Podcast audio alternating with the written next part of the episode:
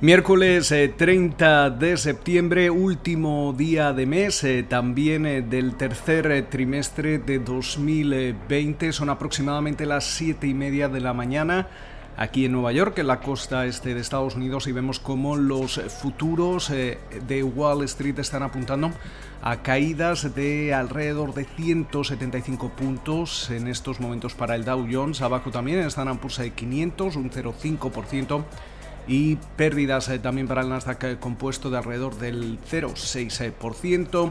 Por su parte, el West Texas Intermediate eh, también se transa a la baja en los 38,95 dólares el barril y esa rentabilidad del bono americano a 10 años alcanza el 0,64% en una mañana que va a comenzar sobre todo por esa resaca dejada por el primer eh, debate presidencial entre eh, Donald Trump y Joe Biden, que básicamente se, convirtió en, 90 minutos de interrupciones, eh, peleas, improperios.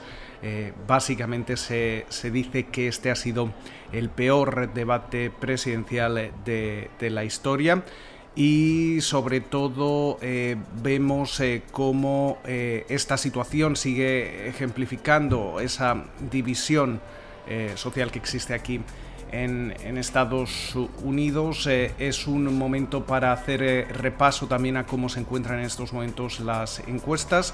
Según la media nacional que realiza Real Clear Politics, Biden en estos momentos cuenta con una ventaja de aproximadamente 6,1 puntos. Eh, por su parte, la plataforma 538 eh, ofrece al candidato demócrata una ventaja de 7,1 puntos y según el medio o la cadena de televisión que se prefiera, básicamente Fox News eh, daba como ganador del debate a Donald Trump con un 60% de, del favor eh, popular, mientras eh, que eh, esta cifra era la contraria en CNN que daba como ganador a Joe Biden. también con un 60%. dejando de lado el debate presidencial, la jornada llega marcada también por múltiples eventos hemos eh, conocido cómo Disney va a despedir a 28.000 empleados de sus eh, parques de atracciones.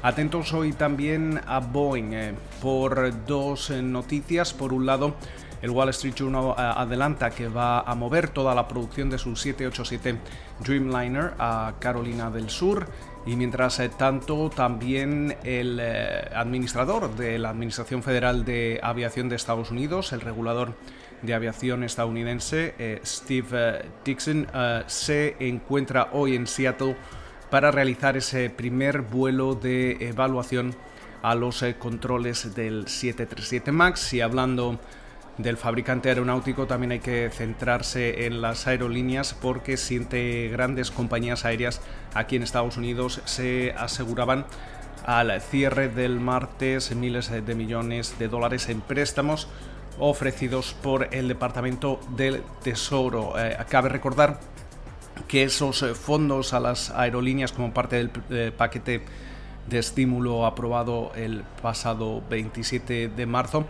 han expirado y básicamente eh, podríamos comenzar a ver una oleada de despidos. Eh, se habla de casi 30.000 despidos eh, entre la industria de las aerolíneas estadounidense, estadounidenses a partir de este momento, dado que han expirado esas ayudas y de momento parece que el Departamento del Tesoro y algunas compañías han decidido eh, acogerse a esos eh, préstamos eh, cuyas condiciones son relativamente duras. por su parte, también hemos visto cómo Tim Cook, el consejero delegado de Apple, ha recibido una compensación en acciones de la compañía por valor de alrededor de 114 millones de dólares la que se postula como la más grande desde 2011. También el Financial Times apuntando que la actividad de compras y fusiones durante el tercer trimestre de este año ha tocado un récord con 36 operaciones que han contado con un valor total de más de 5.000 millones de dólares. Hoy hay que estar atentos eh, también a la, New York Stock Exchange. Eh, se estrenan eh, Palantir y Eiseina. son salidas a bolsa directas, esa modalidad inventada por la bolsa de Nueva York en la que no se emiten nuevas acciones y básicamente lo que sale al mercado son las participaciones eh, que puedan tener ya inversores de estas compañías y normalmente sus empleados. Em, vamos a ver cómo eh, se cierra el tercer trimestre del año en lo que se refiere a salidas a bolsa. Es el mejor trimestre desde el 2000 y de momento en lo que llevamos de año eh, en términos de recaudación hemos visto como ya se superan las cifras de 2019 y de hecho 2020 se postula como el mejor año para las salidas a bolsa desde 2014. Vamos a conocer a las 8 y media esa última revisión del PIB correspondiente al segundo trimestre del año, también ese dato de empleo privado de septiembre de la gestora de, nóminas ADP. Eh, también eh, se comenta y se comienza a filtrar que la Unión Europea podría imponer aranceles alrededor de 4.000 millones de dólares de exportaciones estadounidenses en represalia por los subsidios a Boeing como parte de ese caso presentado ante la Organización Mundial de Comercio.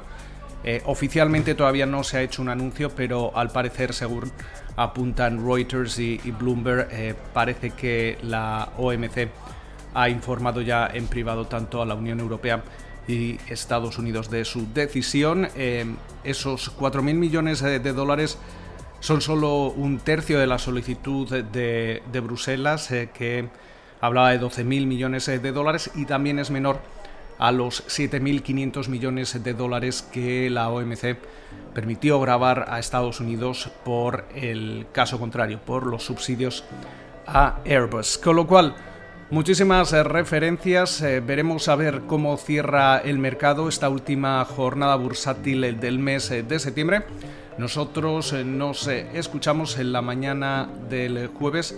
Pasen ustedes una feliz jornada.